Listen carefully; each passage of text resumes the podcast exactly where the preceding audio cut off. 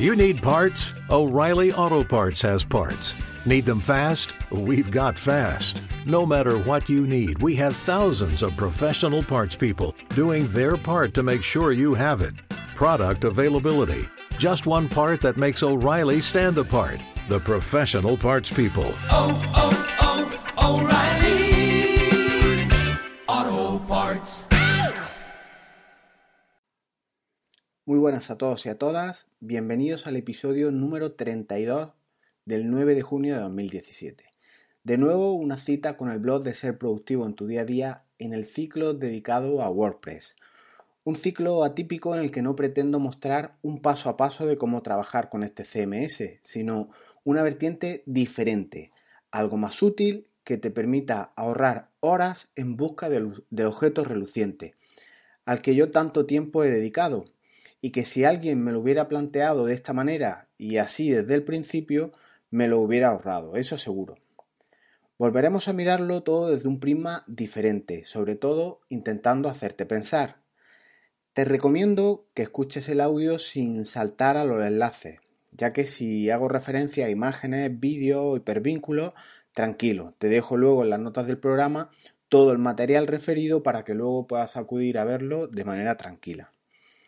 Los consejos que veremos hoy son algo más estratégicos, del tipo si es el momento ahora de elegir un tema o themes, si tengo contenidos de calidad o más aún, si tienes ya contenidos redactados y preparados y dispuestos a subir a tu web, tienes formularios prácticos que para tus usuarios, al menos uno, un formulario para que puedan dejarte su dirección de correo electrónico, y ya ni que decir tiene, ¿tienes algún formulario para que te puedan remitir documentación evitándole a la gente desplazamientos? ¿Tienes en tu base de datos de tu CMS las direcciones de correo de tus contactos habituales para poder mandarle lo que sea? No hace falta ni especificar qué. ¿Ofreces tus productos, tus servicios a través de la web para que la gente vea a qué te dedicas? No ya casos de éxito o batallitas de otro tipo de tu empresa, sino un mero catálogo de tus productos dentro de tu sector para que identifiquen a qué te dediques? Ahora ya sí, comenzamos.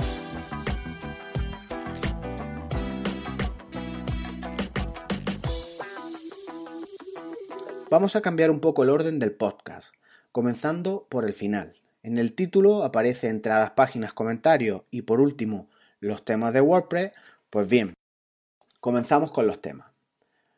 Puede que ya te haya ocurrido algo que es muy, muy usual si tienes inquietud con esto de los CMS, Internet, el mundo WordPress, y se presupone que sí al estar escuchando un audio como el que nos ocupa hoy y con este título. ¿Llevas semanas, meses o incluso años dándole vueltas al molino, rondándote la cabeza el crear o cambiar tu antigua web, haciéndola realmente increíble? ¿Navegas a menudo por los portales que venden estos temas tan maravillosos de WordPress, temas muy visuales, impresionantes y piensas, ese es el que me gusta, ese es el que voy a poner yo en mi web? Y además añades esa página web a tus favoritos. ¿Has mirado incluso los precios de profesionales para que te hagan una web, precios de temas, precios de plugin, etcétera? ¿Repites este bucle una y otra vez y se van repitiendo estos hechos en el tiempo? Pues bien, tengo que decirte algo. A mí me pasó. A mí me costó dar el paso una barbaridad. Llevaba procrastinando, palabra moderno ahora que se lleva mucho, la decisión de comenzar. Y no, te voy a decir que llevaba semanas o meses, yo llevaba años dándole vuelta a lo mismo, siempre formándome más y más, pensando que así estaría mucho más preparado para cuando llegara el momento adecuado de salir a la luz. Y es que al final, más que preparado, lo que estaba es indirectamente posponiéndolo todo. Me saqué de manera autodidacta, como siempre, certificaciones de todo tipo. Tengo las de Google AdWords, las de Google Analytics. Soy certificado de líder Evernote. Tengo certificaciones de títulos de ofimática.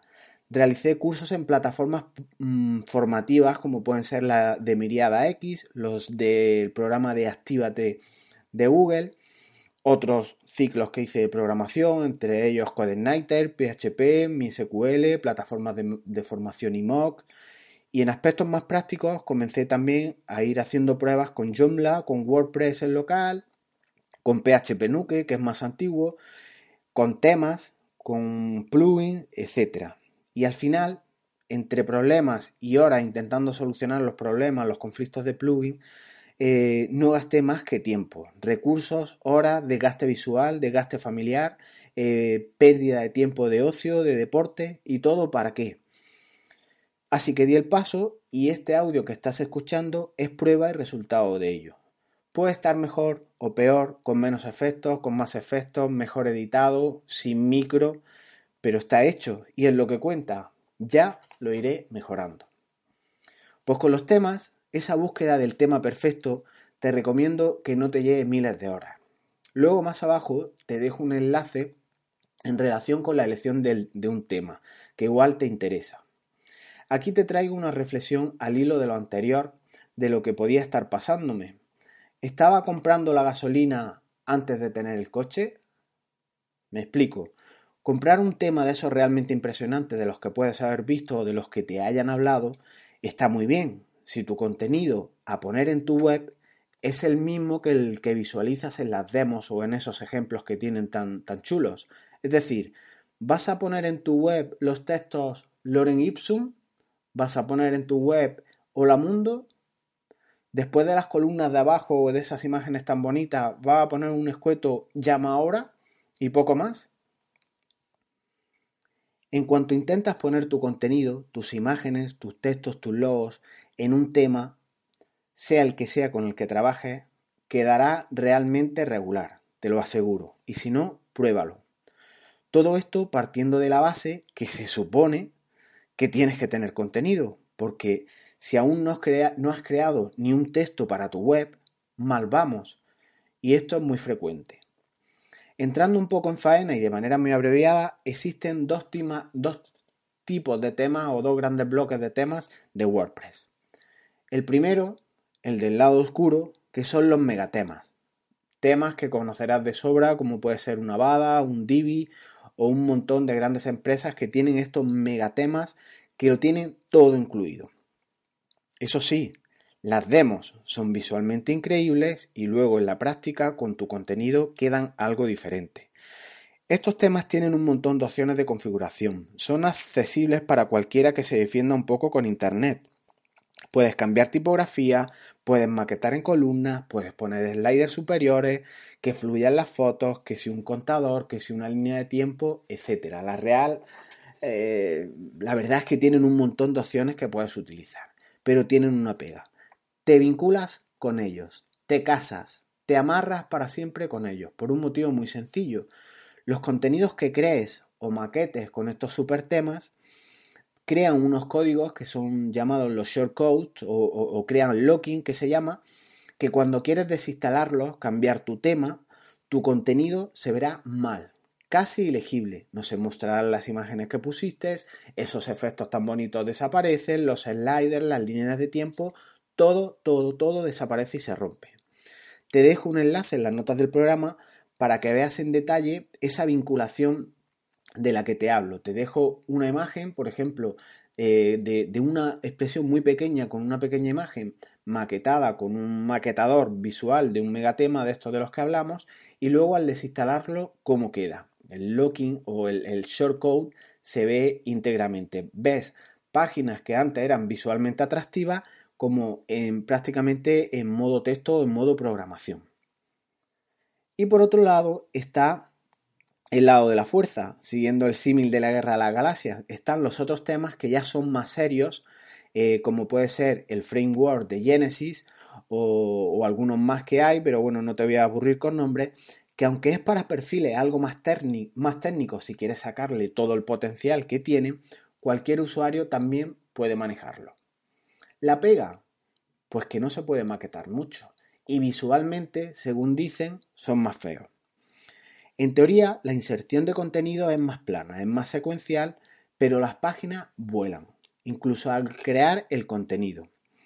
Y por ponerte un ejemplo, con, los otros megatemas, tiene segundos en, en, el que la web, cuando está grabando algún tipo de contenido, se queda como pillada. Y os digo, hablando de un hosting o de una empresa eh, bastante solvente con la que yo tengo mi hosting. En un megatema das a guardar cuando haces un post o una página y se queda segundos el relojito de arena dando vueltas como grabando. Y de suerte que, resulte exitoso el, tema porque hay veces que se cuelga y, y no ha grabado nada.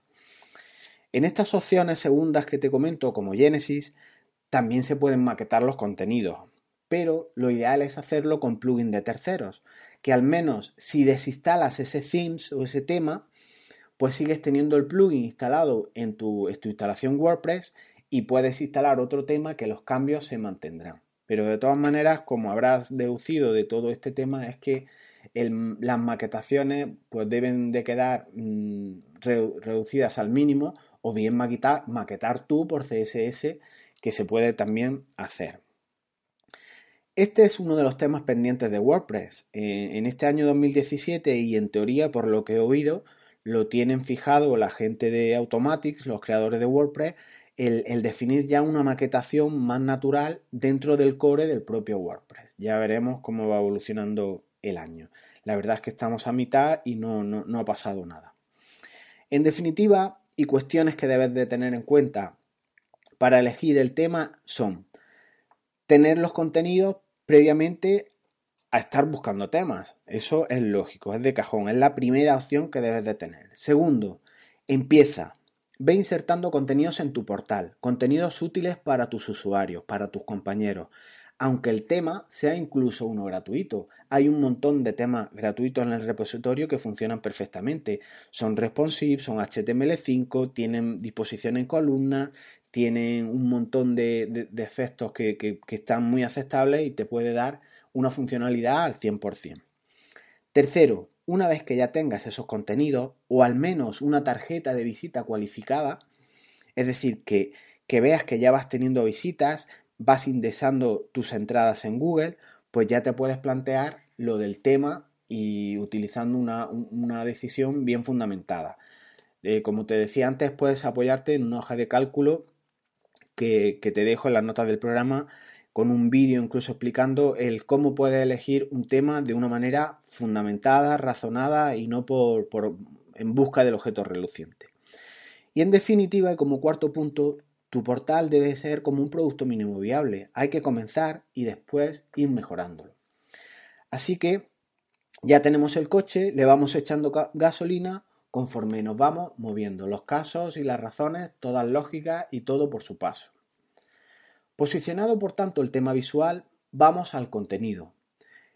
En un CMS como es el de WordPress existen dos tipos de contenido. Las entradas, que permiten taxonomía, es decir, nos permiten establecer nuestras categorías y etiquetas, es decir, diferentes maneras de categorizar y clasificar nuestros contenidos. Estos contenidos serán contenidos frescos que se van visualizando en tu web estilo pues un muro de una red social, van fluyendo de arriba hacia abajo por orden temporal.